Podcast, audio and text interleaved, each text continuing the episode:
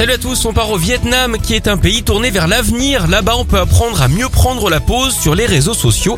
C'est une influenceuse hein, qui dispense son précieux savoir, comment sourire, trouver la bonne posture, placer ses mains, diriger son regard.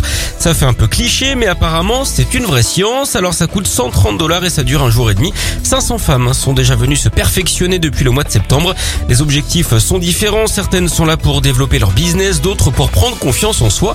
À ce propos, savez-vous qui est l'actrice française la plus douée pour se prendre en photo. Selfie Marceau. On file à Londres, à présent avec sans doute le fils le plus insupportable du monde. Faïz a 41 ans, ça fait 10 ans qu'il est au chômage et ce diplômé d'Harvard vit depuis quelques années dans le centre-ville aux frais de ses parents qui eux habitent au Qatar. Il squatte l'appartement estimé à 1 million d'euros et touche 450 euros d'argent de poche tous les mois.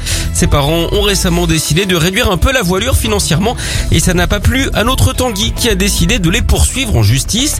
Il estime que lui refuser cet argent est une violation de ses droits. C'est la cour d'appel hein, qui devra trancher. Ce propos, savez-vous ce qui peut arriver de pire à un avocat euh, qui débute?